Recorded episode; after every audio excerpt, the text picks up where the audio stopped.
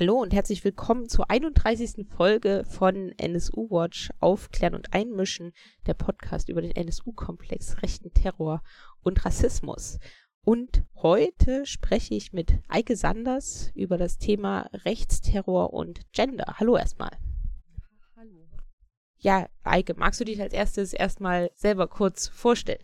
Ja, hallo, ich bin Eike Sanders. Ich arbeite seit über zehn Jahren für das APABITS, das Antifaschistische Pressearchiv und Bildungszentrum, bin auch im Netzwerk von NSU Watch engagiert, bin Mitglied im Forschungsnetzwerk Frauen und Rechtsextremismus, habe über die Jahre sehr viel zum Thema Gender gearbeitet, Gender und extreme Rechte, Schwerpunkt zur Lebensschutzbewegung, aber auch Antifeminismus, allgemein Antifeminismus in der AfD und dann eben auch genau im Rechtsterrorismus mir die letzten Jahre Geschlechterbilder, Genderidentitäten, Geschlechterpolitiken und so weiter angeschaut.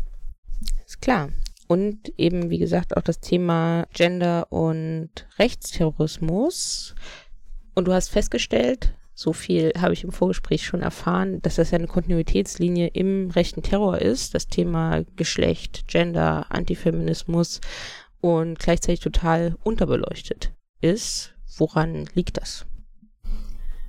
Naja, ich glaube vor allen Dingen, dass es so, ein, naja, so eine Leerstelle der, in der Analyse ist. Also als der NSU sich selbst enttarnt hat, haben wir ja alle nochmal die ganzen Rechtsterrorismuskonzepte der 90er Jahre oder auch noch ältere durchgeguckt, nach Spuren von der Ideologie, von den Konzepten auch in Bezug auf den NSU gesucht. Und genau, und da habe ich dann schon festgestellt, also was mich jetzt sozusagen als Feministin dann auch nicht so überrascht hat, dass es eigentlich fast gar keine Analyse dazu gibt, wie Geschlechterrollen da drin auftauchen. Das heißt, wenn man die Konzepte liest oder halt die Fanzines liest, dann denkt man, also ist einfach ganz klar, da werden, da schreiben Männer für eine männlich imaginierte Leserinnenschaft das ganze Konzept von Rechtsterrorismus, also vom bewaffneten Widerstand, von führerlosen Widerstand, von verschiedenen militanten Organisationen, ist er auf den ersten Blick wirkt es erstmal so, als sei es von Männern für Männer geschrieben. Und nichtsdestotrotz gucken wir uns dann halt die Realität an, sehen, auch Frauen spielen eine Rolle im Rechtsterrorismus wie in der extrem Rechten allgemein. Und wenn man dann halt einen zweiten Blick in die Konzepte wirft, dann stellt man halt auch fest, dass natürlich Frauen auch mitgedacht werden, also oder auch mit adressiert werden. Und eigentlich gibt's dazu extrem wenig Analysen. Was sind denn die wichtigsten Punkte, die du rausgefunden hast? Oder was sind die Kontinuitätslinien in den Konzepten, wenn es sich um Gender und Rechtsterrorismus dreht? Also wahrscheinlich zum einen Frauen als Akteurinnen des äh, rechten Terrors und zum anderen als Ziele sozusagen. Ja, genau. Also es gibt sozusagen mehrere Ebenen da drin. Also wenn wir auf Gender gucken, gucken wir natürlich auch nicht nur auf Frauen, sondern auch wie Männlichkeit ähm, konstruiert wird oder wie an Männlichkeit, bestimmte Männlichkeiten appelliert wird. Und genau, es gibt diese zwei Ebenen drin, also einmal eine geschlechtliche Opferauswahl, aber eben auch eine geschlechtliche Rollenzuschreibung, Idealbild, auch äh, wie der Kämpfer auszusehen hat, wie Kämpferinnen gedacht werden können und eben wie eine Gesellschaft, auf die mit dem bewaffneten Kampf hingearbeitet werden soll, eben auch geschlechtlich aufgeteilt ist. Also sprich das klassische nationalsozialistische Bild von dem Mann als Kämpfer, der sich in der politischen Sphäre bewegt und die Frau, die halt für die Reproduktion des Volkes als Hüterin der Rasse sozusagen mit Anführungszeichen habe ich sehr vielen gedacht wird. Und da ist dann eben auffällig in den Konzepten, aber eben auch genau in der Realität, dass es halt diesen Ausnahmezustand gibt. Also das sehen wir ja auch gerade wieder mit dem bewaffneten Kampf von Neonazis, also dass halt sozusagen gedacht wird, man befindet sich schon in einem Bürgerkrieg oder in einer Vorstufe dazu, an, in dem man eben auch eskalieren will. Und genau diese Vorstellung von Ausnahmezustand macht es eben auch möglich, Ausnahmen von der Regel zu akzeptieren oder auch zu propagieren. Also das heißt, in der Praxis eine andere Geschlechterrollen auf Aufteilung zu haben, als man sie sich dann eben für den friedvollen Zustand ähm, der, der Weltordnung nach dem eigenen Sieg halt vorstellt, wo dann die Frau nur noch zu Hause bleibt. Sprich, also da ist ein Freiraum geschaffen für Frauen, die eben auch am bewaffneten Kampf teilnehmen.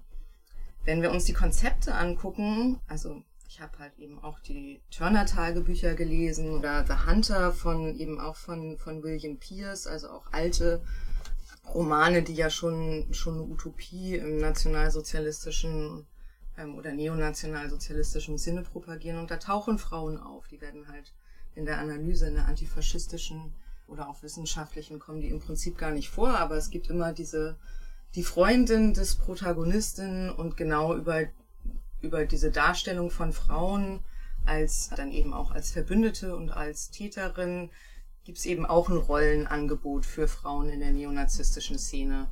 Bei den Turner Diaries ist es auch klar, es gibt diese kleine Zelle, in der Turner dann halt den bewaffneten Kampf führt. Und da ist seine Freundin Catherine, ist auch Mitglied der Zelle und nimmt auch die Waffe in die Hand. Da wird sozusagen eine geschlechtsspezifische Herleitung, warum sie als Frau sich im bewaffneten Kampf engagiert, wird darin deutlich und es wird sozusagen auch ausformuliert, welche, welche Rollen da für Frauen eben auch gedacht sind. Also eben genau auch bewaffnet zu sein und gleichzeitig aber auch ein zurückgeworfen sein auf weiblich konnotierte Eigenschaften, wo dann halt in den Turner Diaries sehr oft hervorgehoben wird, dass sie als Frau dafür zuständig ist, ähm, qua geschlechtlicher Sozialisation halt auch, äh, Make-up, Verkleidung, Tarnung bereitzustellen, um eben genau in, in diesem Untergrundkampf nicht aufzufallen. Und ich meine, so die, die Parallele zu Beate Zschäpe äh, liegt dann eben doch auch schon auf der Hand, wenn, wenn jetzt auch nicht so explizit mit Make-up-Fähigkeiten, aber eben genau dieses, wenn eine Frau in einer terroristischen Zelle dabei ist, dann bedeutet das für die Untergrundkämpfer in eben auch einen Schutz, eine Unauffälligkeit,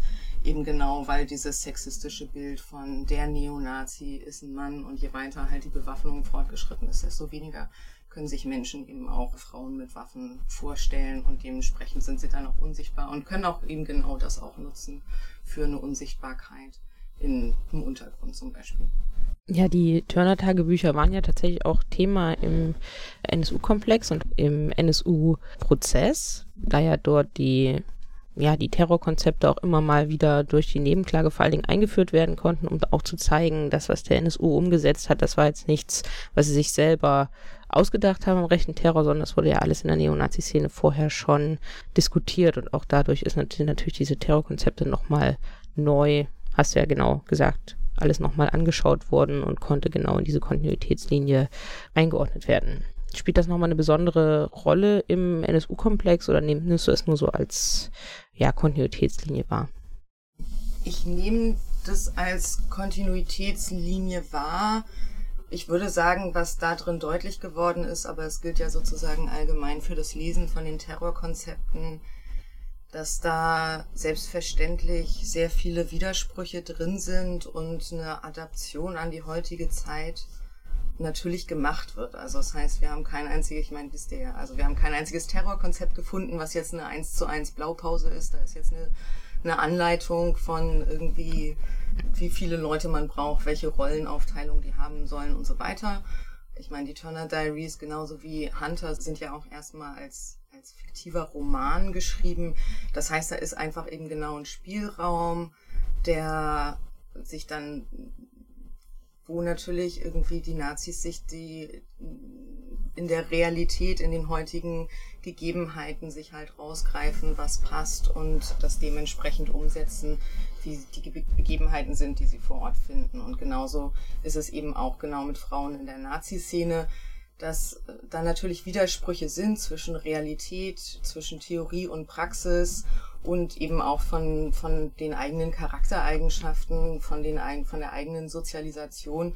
Ich glaube, was beim NSU-Komplex dann eben auch deutlich geworden ist, weil eben genau diese ganze erste Reaktion auch von der Medienlandschaft auf Beate Zschäpe, nämlich dass sie erstmal gar nicht anders gedacht werden konnte als entweder die Mitläuferin, also die Freundin von oder die Bettgefährtin, kamen ja auch unglaublich viele sexistische Klischees und voyeuristische Darstellungen von, äh, welche Rolle sie gespielt haben könnte äh, mit männlichen Fantasien, dass sie genau entweder nur als mitlaufendes Häschen gedacht werden kann oder halt, wenn dann irgendwie sozusagen die Gefährlichkeit hervorgehoben wird, dass sie halt dämonisiert wird. Also dass da irgendwie sozusagen hervorgehoben wird, oh, was muss das für eine krasse Frau sein, dass sie halt gegen dieses Bild von der friedlichen Frau, die erstmal davor abschreckt, Waffe in die Hand zu nehmen oder so weiter, dass sie dem nicht entspricht und sprich, da wird dann sozusagen so eine Dämonisierung dem entgegengestellt und, und formuliert, die halt eben dann auch wieder total unrealistisch ist und eben genau zeigt, wie, wie sexistisch eben auch genau dieser Blick ist.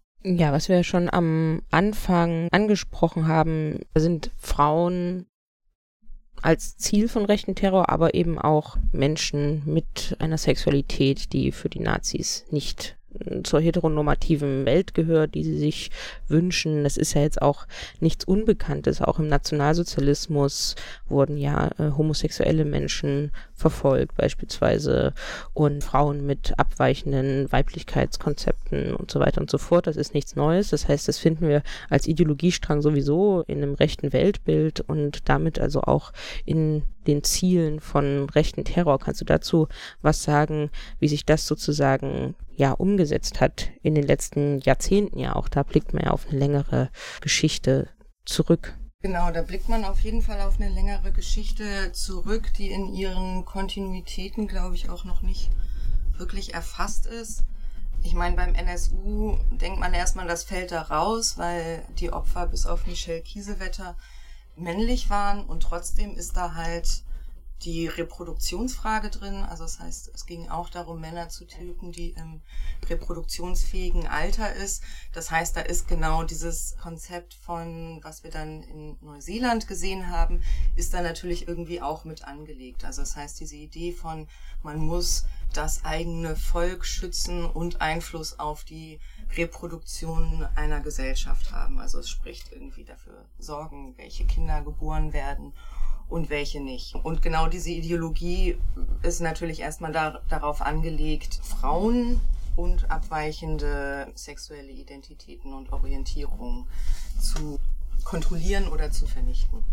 Das heißt, wir haben auch tatsächlich Rechtsterrorismus, der immer auch gegen abweichende Sexualitäten und oder gegen Frauen mit oder ohne Sternchen gerichtet war, was in der Geschichtsschreibung vom Rechtsterrorismus in der Analyse relativ untergeht. Um ein Beispiel zu nennen, wenn wir uns die Geschichte angucken, Rechtsterrorismus, der ausagiert wurde, der tödlich war, die erste Parallele ist natürlich Combat 18 mit David Copeland, den Bombenanschlägen, die sich eben auch unter anderem auf eine Bar, die von der Queer-Szene in London frequentiert wurde, gerichtet hat also gegen schwule LGBTI gerichtet waren. Es gab aber auch schon Ende der 70er Jahre eine rechtsterroristische Gruppe, Gruppe Ludwig, die vor allen Dingen in Norditalien und Süddeutschland ähm, tatsächlich eine, eine sehr rigide Sexualmoral quasi terroristisch versucht hat auszuagieren und sich halt explizit gegen Sexarbeiterinnen gerichtet hat, gegen ähm, die dann Bombenanschläge auf Sexkinos gemacht haben und, und in ihren Manifesten oder in ihren Bekennerschreiben eben auch genau so eine ja auch sehr christliche Sexualmoral und Vernichtungswillen gegen andere Sexualitäten und Orientierungen ausagiert haben. Die Gruppe Ludwig ist für mindestens zehn Morde und mehrere Brandanschläge verantwortlich und tatsächlich relativ aus dem Bewusstsein verschwunden. Die wurden auch immer so ein bisschen als durchgeknallte äh, christliche Freaks, die gleichzeitig aber auch ihre Bekennerschreiben mit Hakenkreuzen verziert haben, abgetan und sind so ein bisschen in Vergessenheit geraten. Genau, also ich glaube, so homo- und äh, transfeindliche, vor allen Dingen auch terroristische Akte oder Terrorakte gibt es ja auch wirklich dann aus dem neonazistischen Spektrum zuhauf.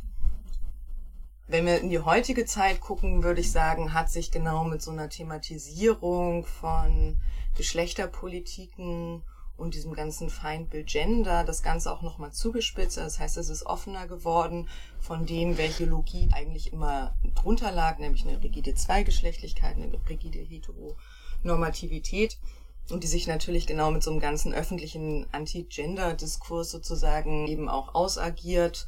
Aber das, das fand man auch schon länger. Also ich meine, auch bei Breivik ist irgendwie ganz klar Feminismus ein Feindbild. Breivik in seinem 1600-seitigen Manifest da sind tatsächlich irgendwie weit über 100 Seiten, richten sich gegen den Feminismus oder hat am Ende ja auch noch so ein, also von dem praktischen Teil sozusagen abgesehen, hat er am Ende ja auch noch so das, äh, so eine Utopieformulierung, wo er auch ganz klar sagt, es ist notwendig, auch unter Umständen Frauen äh, zu ermorden. Die sind halt irgendwie die, der Feminismus und Frauen darin sind die Mithelferinnen für den für die sogenannte Islamisierung. Deswegen ist es gerechtfertigt, Frauen zu ermorden. Es kann nicht sein, dass Frauen im Militär arbeiten und ihre Rolle verlieren. Deswegen ist es okay, Soldatinnen, Polizistinnen zu ermorden.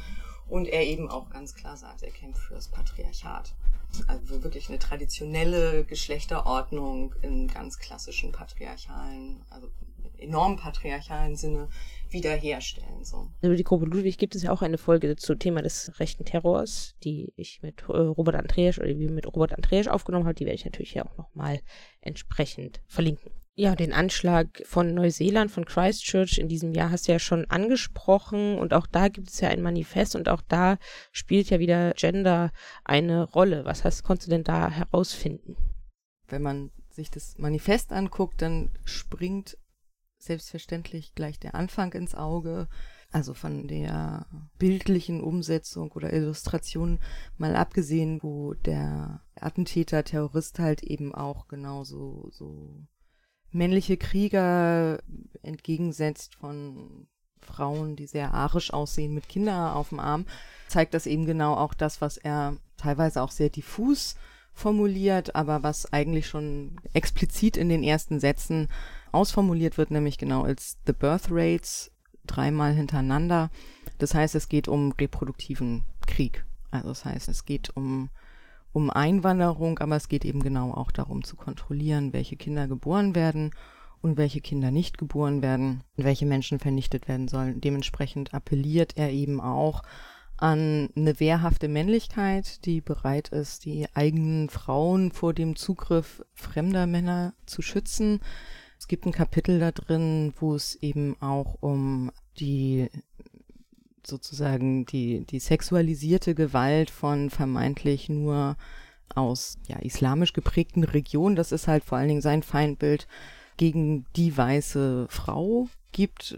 Er erwähnt dann eben auch genau, was hier in Deutschland ja eine sehr wirkmächtige Chiffre ist, Köln als so ein Moment, wo, wo sich halt zeigt, wie, wie degeneriert die heutige Gesellschaft sei und wie sehr die weißen Männer sozusagen in den Verteidigungskrieg, der dann eben auch um Frauen geht, ziehen sollen. Es ist ein bisschen diffus bei dem Manifest aus Neuseeland. Das ist bei Breivik natürlich auch wegen der wegen der Länge des ganzen Manifestes weitaus äh, deutlicher ausagiert, aber dass, dass das eine Rolle spielt, genau auch diese Vorstellung von der Feminismus und emanzipierte Frauen sind eben auch eine Bedrohung und die Männer müssen zu den Waffen greifen. Also ich meine, es ist auch kein Zufall, dass er dann irgendwie auch letztendlich zu den 14 Words kommt. Also we must secure the existence of our people and the future for white children. Das ist sozusagen dieser Glaubenssatz, den es ja einfach schon extrem lange gibt und das dann eben auch äh, bei dem Neuseeland-Manifest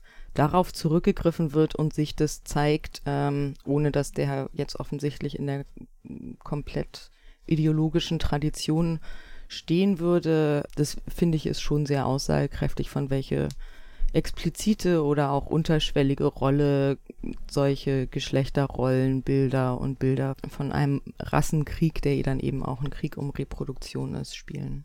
Es ist jetzt auch nicht überraschend, dass das so eine große Rolle auch in aktuellen Debatten in der Neonazi-Szene spielt und in solchen Manifesten, weil es ja auch gesellschaftlich eine massive Rolle spielt. Und genau auch dort, wo sich sozusagen außerhalb des direkten rechtsterroristischen Bereiches sich abspielt, ist ja auch in rechter Hetze eine große, eine große, große Rolle spielt, einen großen Fokus gibt und sich das dann eben natürlich auch entsprechend zuspitzt. So in der Betrachtungsweise von rechten Terror spielt das ja immer eine Rolle, wie das gesellschaftlich diskutiert wird.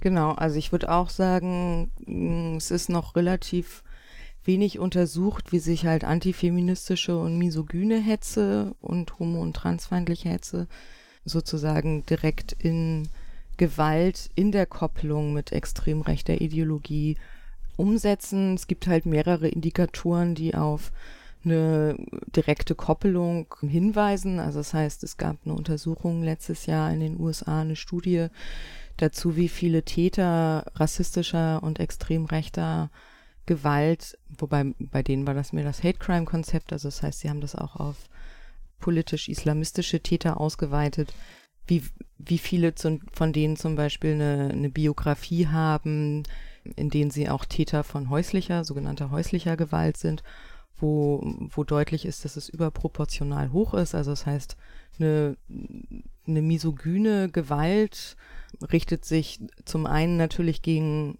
die Frau im Nahumfeld, also sprich die Partnerin, Ex-Partnerin, teilweise auch Mutter oder eben auch andere weibliche Verwandte, teilweise aber auch männliche Kinder.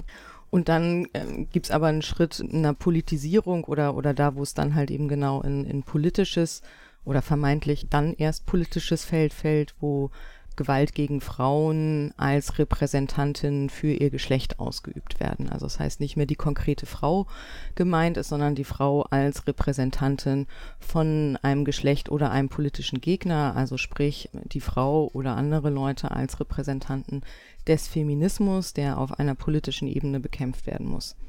Auch da ist relativ breit in Vergessenheit geraten, dass es schon vor den als Amoklauf äh, verharmlosten Taten von Elliot Roger, den Incels, antifeministischen Terrorismus gab, nämlich 1989 in Montreal an einer polytechnischen Oberschule, wo ein Täter, ein junger Mann, in die Hochschule gegangen ist, aus dem Klassenzimmer die Männer rausgeschickt hat, zu den verbliebenen Frauen sowas in der Art gesagt hat, ihr seid alles Feministin, ich hasse Feministin und die dann halt hingerichtet hat. Dann ist er halt noch weiter mit seinem, ich glaube, Maschinengewehr war das durch die Oberschule gezogen und am Ende waren halt, ich glaube, 14 Menschen tot.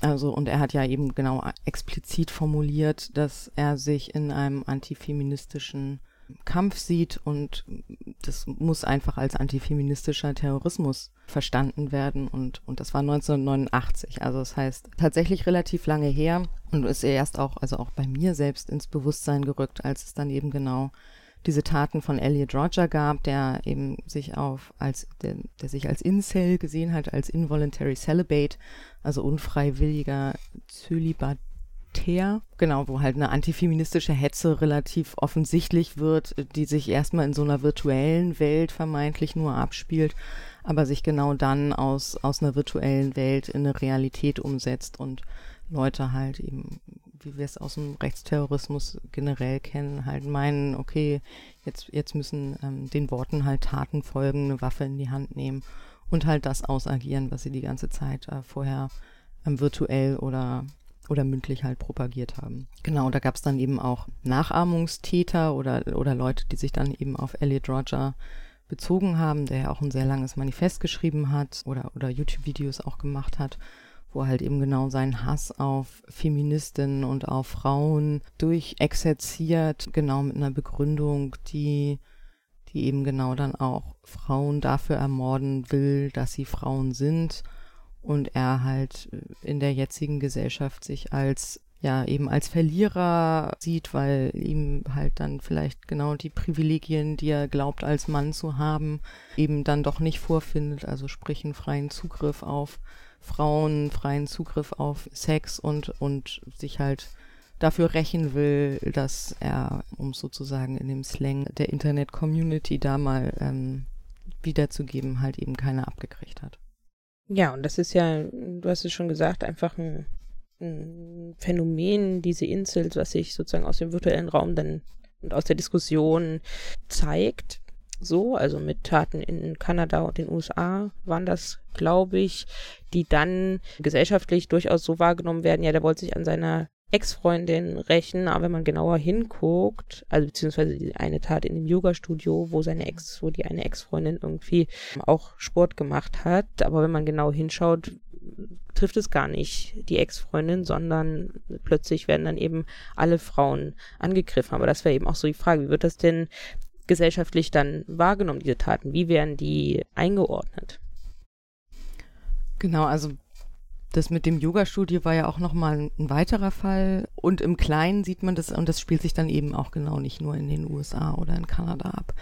Im Kleinen sieht man das eben auch hier, wo Taten sind, die ganz schnell in der Presse dann eben genau als Beziehungsgewalt abgetan werden oder irgendwie lächerlich gemacht werden. Es gab letztes Jahr um, um die Jahreswende, um Weihnachten rum, gab es zum Beispiel in Österreich einen Mann, der Frauen, also wahllos Frauen mit einer Eisenstange von hinten angegriffen hat, auch teilweise schwer verletzt hat.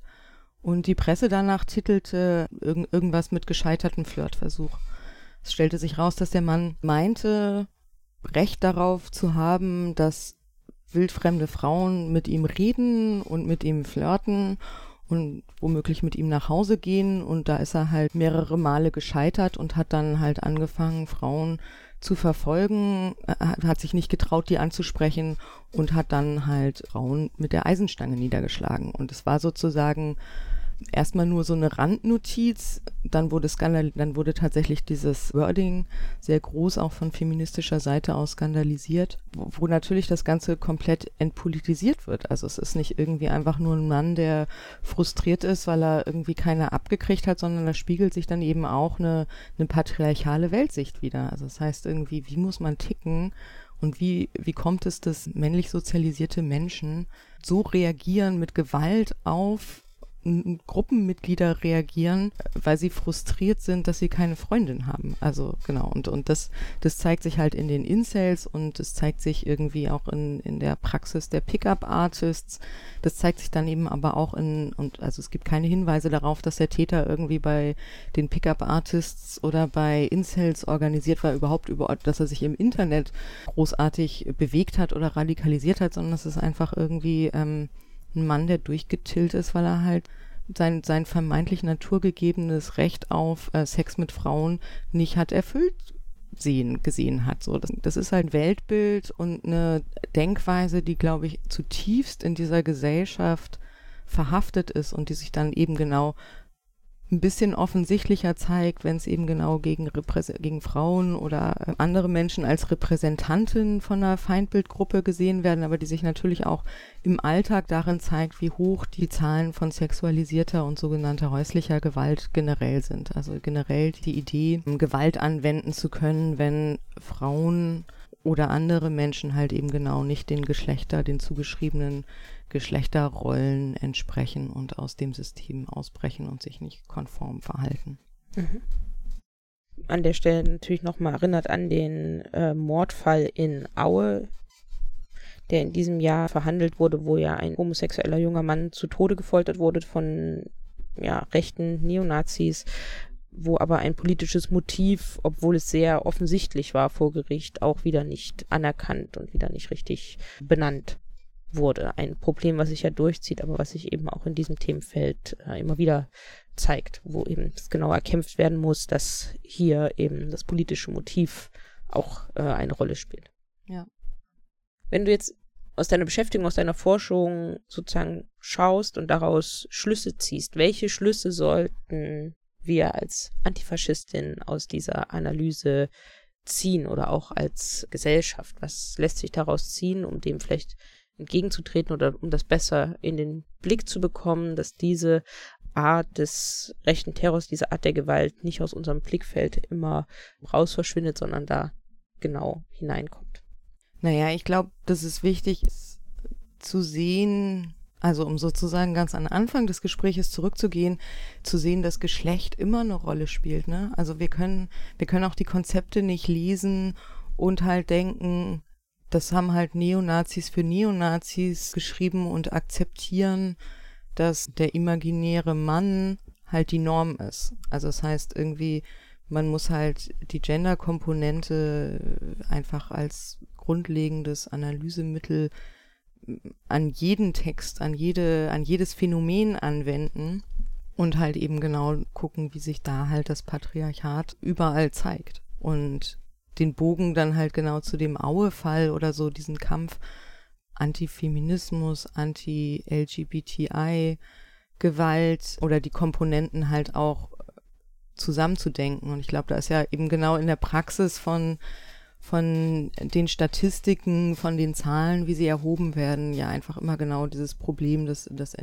das widerspricht einer intersektionalen Analyse halt immer, weil sozusagen man sich festlegen muss, auf was ist das Motiv oder das primäre Motiv und genau so eine Koppelung von rechter Ideologie mit homo-transfeindlicher, interfeindlicher oder frauenfeindlicher Ideologie und dann halt erstmal unter den Tisch fällt, wenn ein anderes Motiv erstmal offensichtlicher auf der Hand liegt. Das heißt, da verschwindet ganz, ganz schnell das auch, auch wieder aus dem Blick.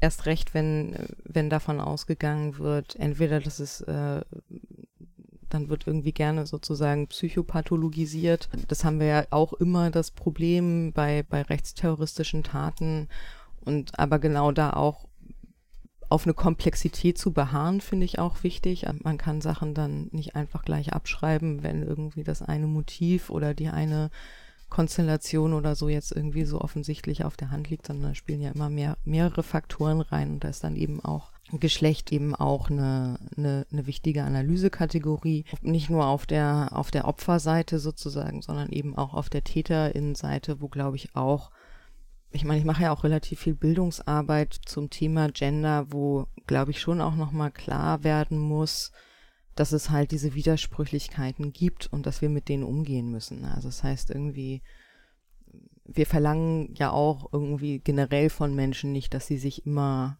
komplett konform der Ideologie oder ihres Weltbildes verhalten. Das ist irgendwie bei Neonazis äh, genauso. Das heißt, es gibt da diese Widersprüchlichkeit. Warum sagen wir, eine Alice Weidel so weit oben in der Hierarchie einer antifeministischen und tendenziell homo- und transfeindlichen Partei ist und so weiter. Das sind Widersprüche, die aber genau dann eben auch nicht abgetan werden dürfen, die nicht lächerlich gemacht werden dürfen, sondern die akzeptiert und analysiert werden müssen, ohne dass man wirklich immer zu irgendeiner Erklärung kommt, die dann im konkreten Fall komplett Sinn macht sondern die eben genau biografisch von der Situation her oder vom Gesamtsetting her einfach so ist und man da auch nicht irgendwie sich sozusagen viel mehr den Kopf zerbrechen muss für die Biografie eines Individuums, als es das selbst macht. So, ich glaube, da muss, da muss man auch akzeptieren, dass es alle möglichen Wege für das Individuum gibt, Widersprüche zu überbrücken oder umzudeuten und so. Das also genau so eine Komplexität in der Analyse ist, glaube ich, extrem wichtig und dann eben auch genau verschiedene Diskriminierungsformen, Ideologeme zu sehen und zu sehen, wie die sich auch kombinieren, wie die sich verstärken, wie die sich halt unter Umständen auch gegenseitig abschwächen. Genau. Und natürlich auch, ja, eine ne, ne Ausweitung oder vielleicht auch Wiederausweitung davon, was als politisch gedacht wird. Also am Ende äh, der gute alte feministische Spruch.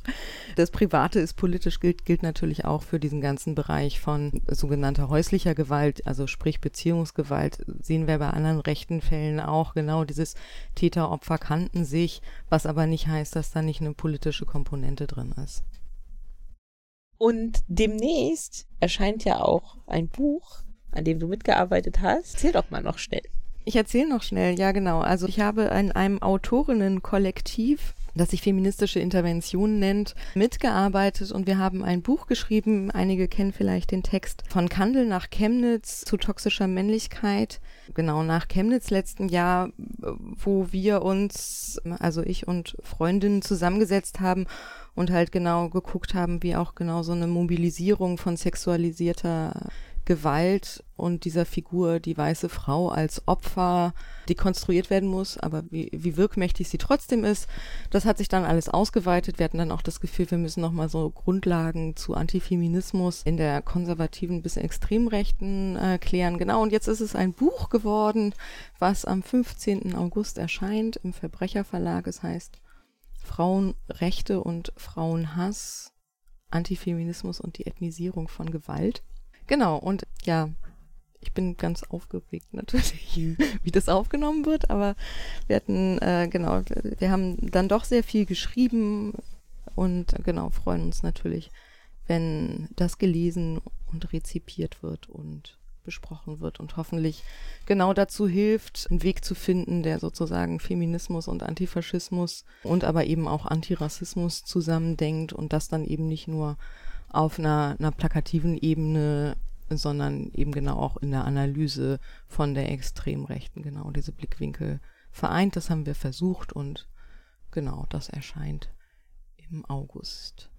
Ja, toll. Nicht mehr lang hin, also direkt auf die Vorbestellungsliste packen. Den Text von Kandel nach Chemnitz verlinke ich natürlich in den Links zum Podcast und auch noch ein paar andere Texte zum Thema. Ja. Also noch einmal vielen Dank. Ja, ich danke auch.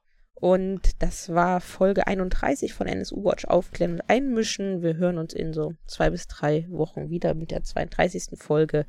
Und bis dahin findet ihr uns auf Twitter at NSU Watch, bei Facebook und im Internet nsu-watch.info. Bis zur nächsten Folge.